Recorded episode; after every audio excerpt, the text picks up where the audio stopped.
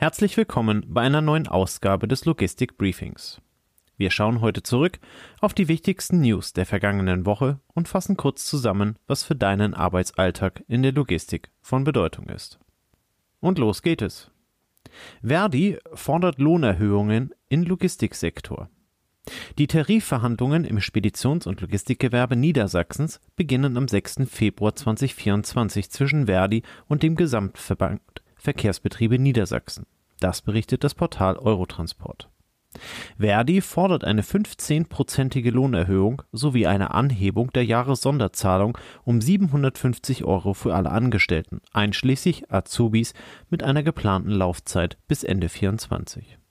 Angesichts des anhaltenden Fahrermangels betont Verdi die Notwendigkeit, attraktivere tarifliche Bedingungen anzubieten, um Fachkräfte zu halten und neue zu gewinnen. Bei ausbleibender Einigung drohen Warnstreiks, da viele Angestellte Schwierigkeiten haben, steigende Kosten zu bewältigen. Weitere Verhandlungstermine sind für den 16. und 20. Februar in Hannover geplant. Logistikinvestoren zielen auf Asien und Afrika. Investoren haben im Jahr 2023 weltweit 16 bedeutende Häfen und Terminals erworben, wie aus einer Untersuchung von PricewaterhouseCoopers hervorgeht. Das konnte man unter anderem im Spiegel lesen. Das Investoreninteresse an Handelshäfen und Terminals steigt seit Jahren, wobei Asien und Ozeanien hauptsächlich Zielregionen waren. Obwohl der Gesamtwert der angekündigten Deals 2023 deutlich sank, blieb die Anzahl der Übernahmen mit 16 immer noch hoch. Investitionen ausländischer Investoren in Häfen und Terminals in Afrika nehmen zudem zu, während Europa zunehmend an Bedeutung verlieren könnte. PwC-Experte André Wortmann betont die Notwendigkeit für die EU, in die maritime Infrastruktur zu investieren, um wettbewerbsfähig zu bleiben. Trotzdem bleiben auch europäische Ziele attraktiv, wie die Beteiligung der globalen Reederei MSC und der chinesischen Staatsreederei COSCO am Hamburger Hafenbetreiber Hala zeigen. Die Hapag-Lloyd bietet eine Landpassage am Roten Meer an. Aufgrund der anhaltenden Spannungen im Roten Meer infolge von Angriffen der Houthi-Rebellen bietet Hapag-Lloyd einen neuen Transitservice durch Saudi-Arabien an. Das berichtet unter anderem das Hamletsblatt.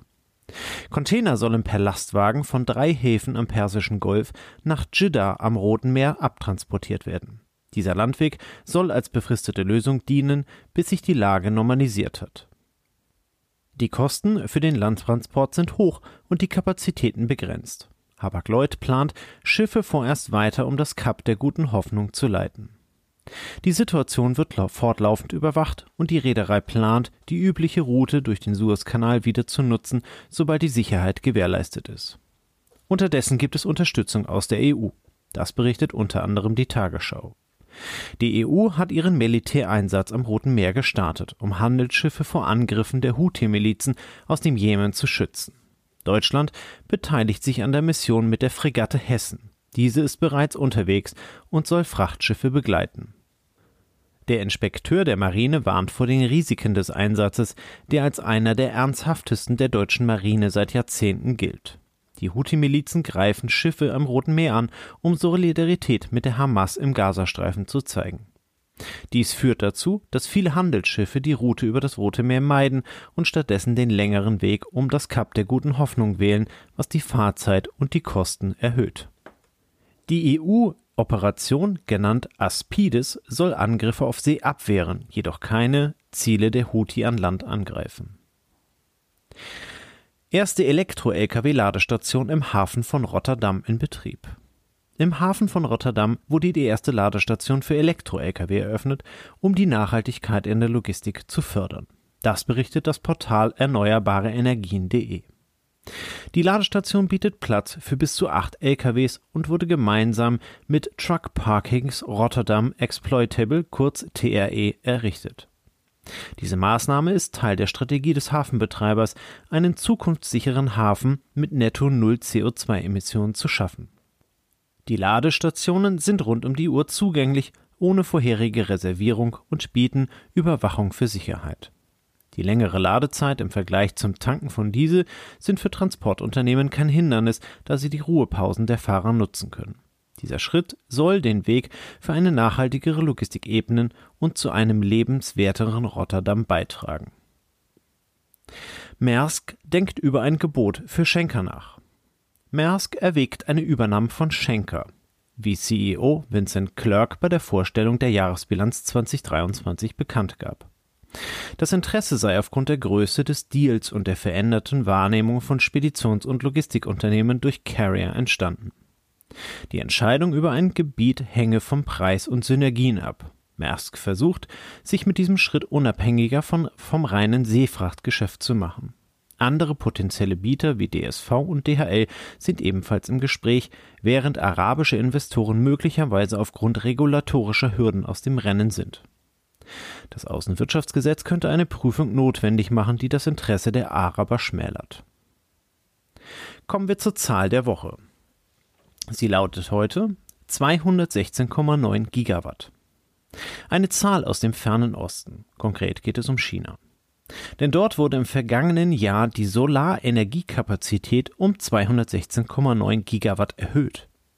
Das übertrifft einerseits das Vorjahr, wo der Wert noch bei knapp 85 Gigabyte war. Andererseits ist nur der reine Betrag der Erhöhung im Jahr 2023 mehr als die gesamte Kapazität, die in den USA installiert ist. Mit dieser Leistung unterstreicht China seine führende Position im Bereich erneuerbarer Energien. Mit einem weltweiten Anteil von 40 Prozent an der Solarkapazität setzt China damit Maßstäbe. Und zum Schluss noch die Events. Am 22. Februar lädt die E-Commerce Berlin in die Hauptstadt. Die B2B Expo und Konferenz richtet sich an den gesamten E-Commerce und rechnet mit ca. 11.000 Besuchern aller Handelsbranchen.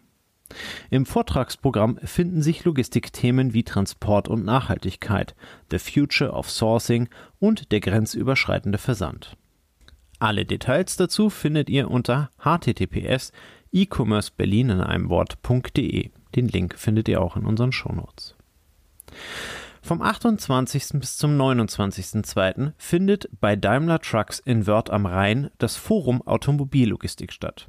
Die beiden Veranstalter, der Verband der Automobilindustrie e.V. VDA und die Bundesvereinigung Logistik BVL, bieten mit der Plattform einen Treffpunkt für Logistiker und Supply Chain Manager der Hersteller OEM und Lieferanten sowie die Automobilexperten aus Logistik, IT, Verpackungsdienstleistungs- und Beratungsunternehmen. Das diesjährige Motto lautet Alles elektrisch. Die Logistik in der neuen Mobilität. Der Termin mit ca. 400 Teilnehmern ist geeignet, um Know-how und Ideen über die Funktions- und Unternehmensgrenzen hinweg auszutauschen und persönliche Kontakte zu knüpfen. Mehr Informationen findet ihr unter www.forum-automobillogistik.de. Auch diesen Link findet ihr bei uns in den Shownotes. Vielen Dank für eure Aufmerksamkeit und habt einen guten Start in die neue Woche. Wir hören uns nächste Woche wieder.